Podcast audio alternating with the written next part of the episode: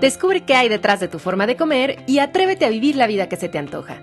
Esto es De qué tiene hambre tu vida con Ana Arismendi.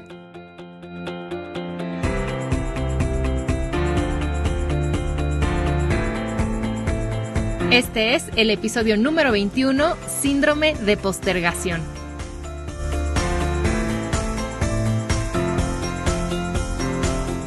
Hola, ¿cómo están? Espero que muy bien.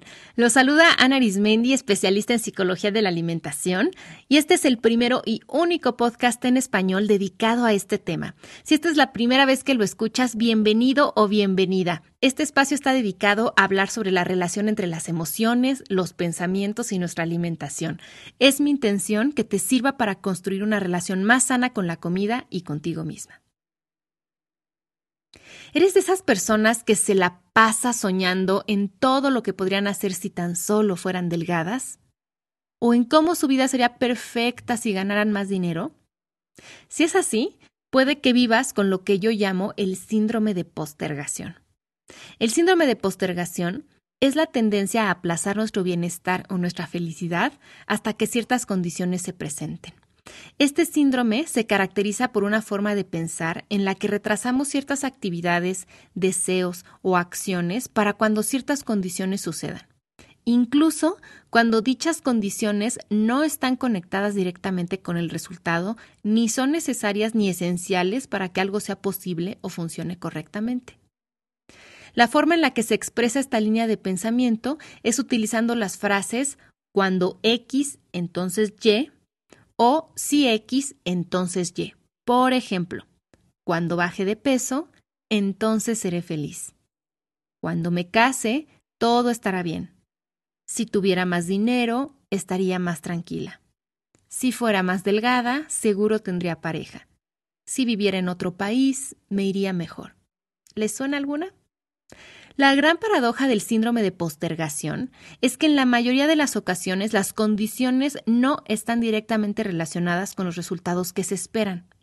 Tomando el ejemplo de si fuera más delgada tendría pareja, si lo analizamos, la delgadez no es una condición sine qua non de la vida en pareja, o sea, no es requisito indispensable ser delgada para tener pareja, y tampoco hay una relación causa-efecto. No por ser delgada automáticamente tendré pareja.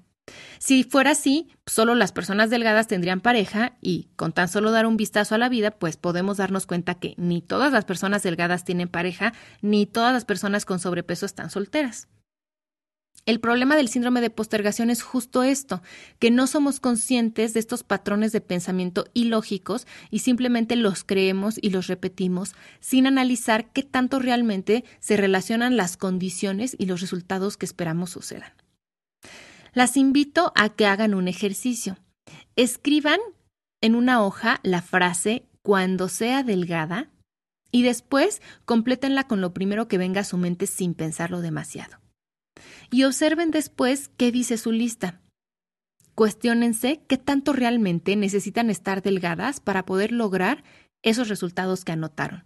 Por ejemplo, es común que aparezcan cosas como cuando sea delgada tendré más confianza en mí misma.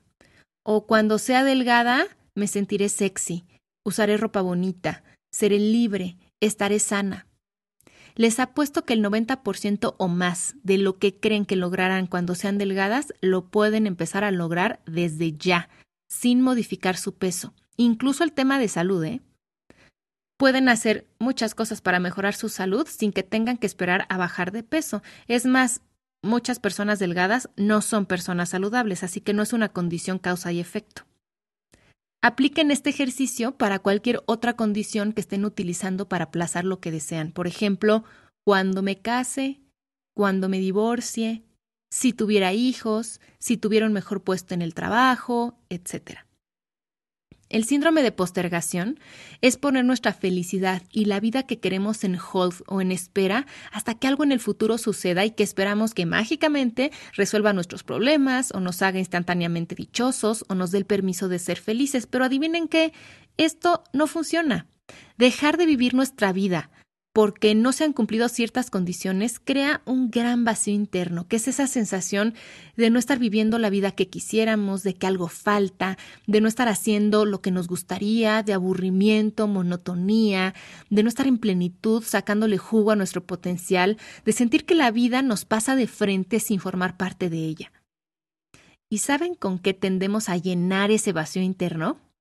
Con comida o con conductas compulsivas.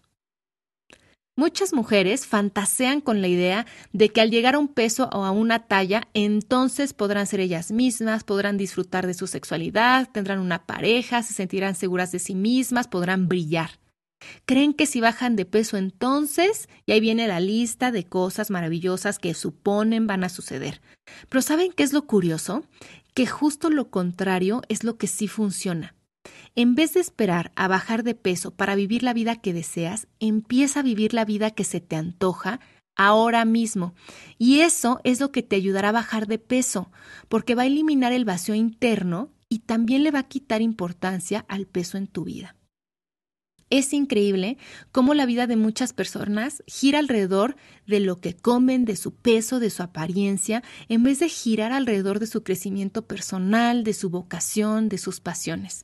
No saben cómo veo en mi consulta casos de mujeres que se realizaron incluso operaciones bariátricas y cirugías estéticas para bajar de peso y moldear su cuerpo, y justo están en consulta porque el pánico a engordar sigue o hasta se ha acentuado, porque no por estar más delgadas desaparecieron los problemas en su matrimonio o en su trabajo, o los pensamientos negativos hacia su cuerpo o las compulsiones, todo eso sigue mientras no trabajen en ellas mismas.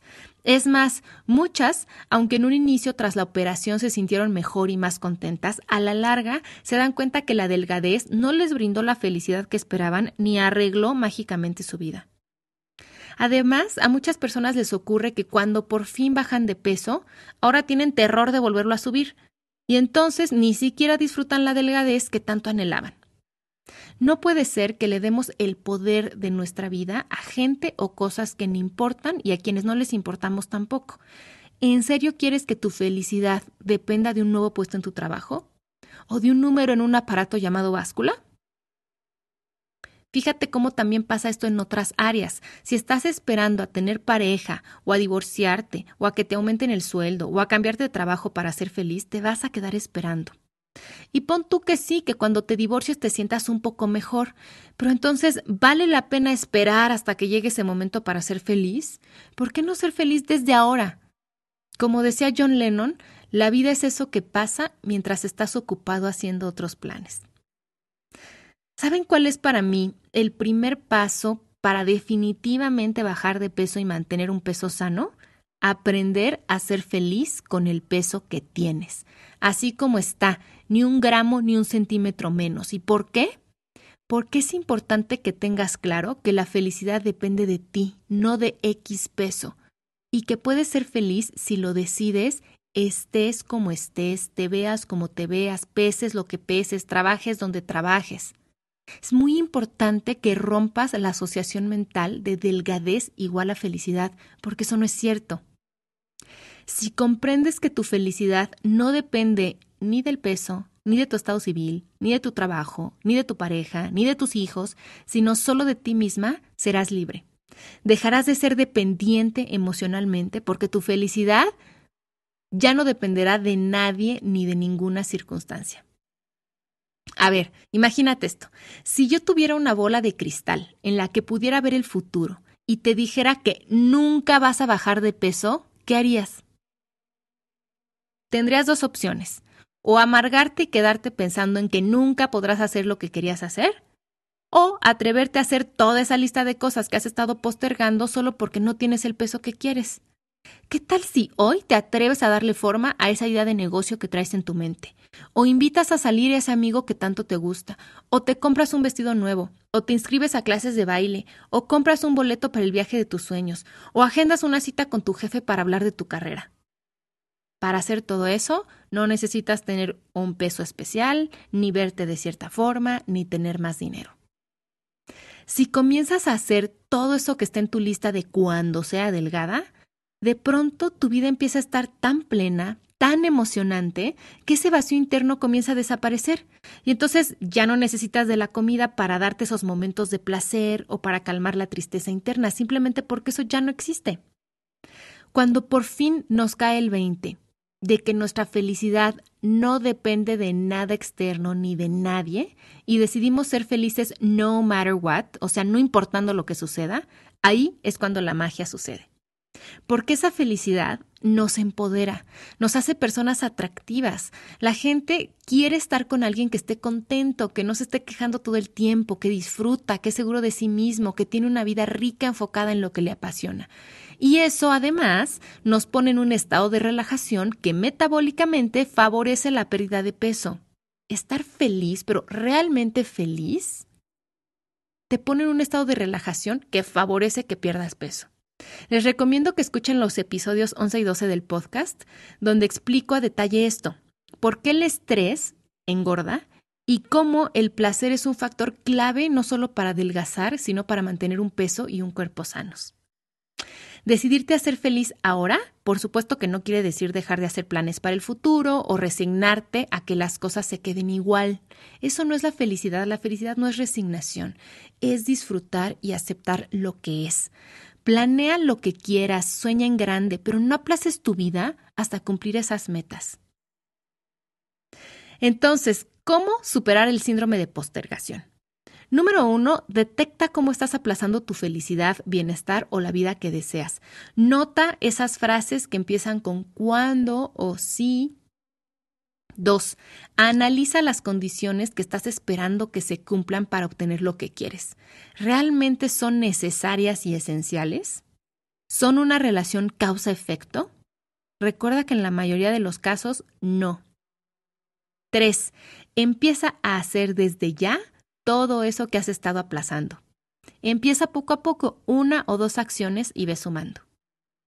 Y número cuatro, explora a profundidad por qué estás aplazando ciertas cosas. Una de las razones profundas puede ser que no te sientas merecedor de felicidad. Y esto proviene de un programa inconsciente de desvalorización que vale la pena que explores a profundidad en terapia. O puede ser que tengas un miedo inconsciente, por ejemplo, a tener pareja, y por eso te pones una barrera para lograrlo. El síndrome de postergación realmente tiene muchas cosas de fondo y si tú te cachas que lo tienes, vale la pena que lo explores de la mano de un profesional. Para cerrar este episodio, solo quiero enfatizar que las personas felices no se ven de cierta forma ni tienen ciertas cosas, sino que son felices. Punto. Lo único que te falta para vivir la vida que se te antoja es decidirlo. Nos escuchamos en el próximo episodio. Les mando un gran abrazo.